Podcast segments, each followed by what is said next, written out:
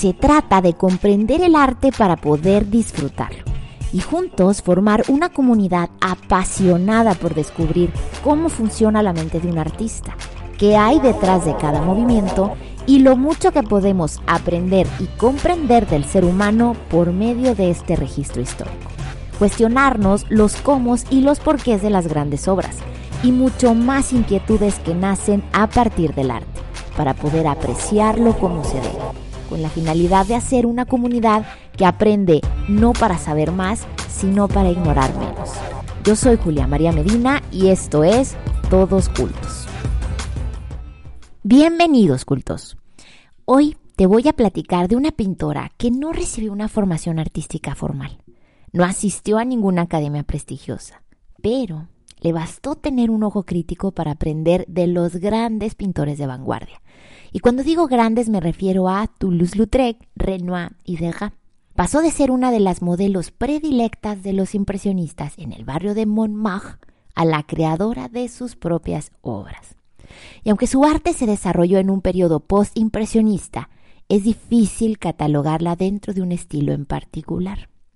Hoy te platico de Marie Clementine Valadon, mejor conocida como Susan Valadon, y vamos a analizar su obra La habitación azul.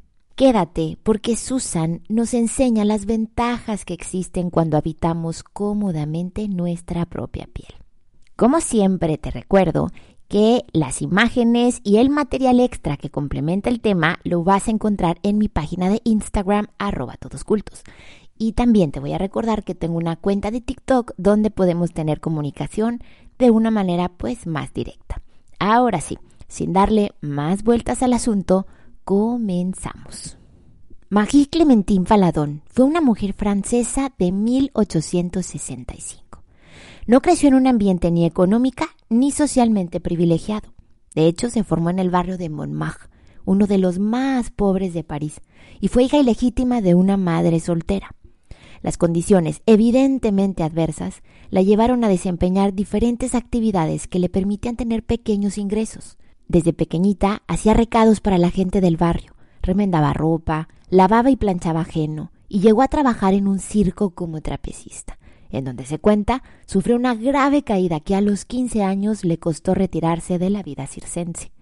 Y pues bueno, es fácil deducir cómo fue que se incorporó a la vida bohemia, si ya antes hemos platicado que la magia de Montmartre surgía gracias a la presencia de los grandes pintores de vanguardia. Ahí fue como una Marie Clementine de 16 años se convierte en una de las modelos predilectas de personajes como Renoir, Toulouse-Lautrec y Degas. Pero a la par que posaba, en Marie se despertaba el interés por cambiar de rol, por ser ella la que estuviera detrás del lienzo, con pincel y pintura en mano, lista para proyectar sus propias ideas y sus propias visiones. Y así fue como empezó a absorber la filosofía y la técnica para los que modelaba, mientras ella seguía haciendo lo suyo. Degas y Toulouse-Lautrec se convirtieron en sus principales mentores. De hecho, fue el mismísimo Degas el primero en comprarle una obra, que es importante que sepas que para este entonces el pintor ya tenía un prestigio profesional y es Toulouse-Lautrec el que le propone cambie su nombre a Susan, aludiendo a su nuevo yo artístico. Para cuando Valadon cumple 31 años de edad, se consolida como artista profesional, alcanzando gran popularidad acompañada de buenas retribuciones económicas. Ahora sí, vámonos a la obra. La habitación azul se trata de un autorretrato. Es una pintura realizada en 1923 cuando la artista tenía 58 años de edad. Su pose nos recuerda un tanto a las Venus, esas diosas de belleza idealizada que ya les he platicado anteriormente. Pero su ropa y el cigarrillo nos aterrizan a una mujer real, real y moderna. Es una pose que nos transporta al arte clásico. Susan descansa en pantalón a rayas y blusa de tirantes, como si estuviera cómodamente en pijama. Su mirada es audaz y se muestra indiferente al espectador, dándole igual las opiniones y los juicios de quien lo observa. El espacio es un lugar muy íntimo, probablemente se trata de su recámara. El estampado de las sábanas y del entorno en general nos proyecta un alto nivel de confort. Nos recuerda una mañana de domingo en casa. Sobre la cama descansan dos libros, probablemente ha pausado un momento la lectura para reflexionar en las letras que acaba de leer. ¿Y qué gracia tiene un autorretrato con estas características? Te platico. Los pintores, la mayoría de los varones artistas, representaban la figura femenina liviana, delicada y con proporciones perfectas. Los cuerpos, igual delgados que voluptuosos, se percibían jóvenes y ligeros, con la idealización por delante. Pero Susan, en cambio, hace de sí misma su propia versión de Venus, misma pose, pero terrenal. La pintora cambia la ligereza por la pesadez. Los pies delicados flotando en el aire ahora son unos pies anchos descansando sobre cómodas sábanas coloridas. La juventud de Venus desaparece y se convierte en una mujer adulta, porque la mujer eternamente joven no existe. El cuerpo de dimensiones perfectas con el tono muscular ideal ahora es un cuerpo real con volumen y con los efectos de las leyes de la gravedad.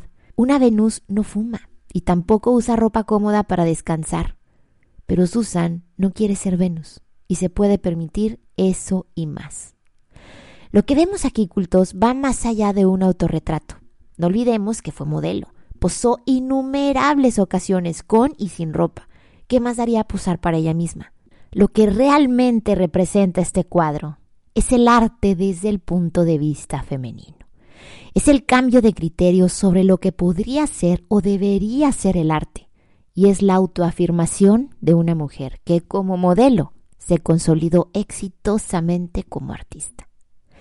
Porque se me pasó decirte un detalle. La influencia de Baladón trascendió a través de sus pinturas y a través de su propio hijo, el también pintor Maurice Utrillo.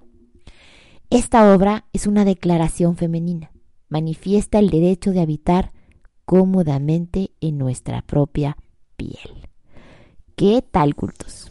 ¿Qué opinas? Si has llegado hasta aquí, primero te quiero agradecer por seguirme semana a semana. Y segundo, te quiero invitar a que me compartas tus opiniones, tus reflexiones, análisis, comentarios y todo lo que me quieras compartir de los temas que hemos visto hasta el día de hoy. Recuerda que me encuentras en Instagram como arroba todoscultos y recuerda que también tengo una cuenta de TikTok con el mismo nombre, Todos Cultos. Yo espero que esta sesión haya ampliado tu visión del arte y te haya acercado de una manera amigable a este mundo tan maravilloso. Yo me despido por esta semana deseándote que tengas muy bonito día y nos vemos hasta la próxima. Adiós.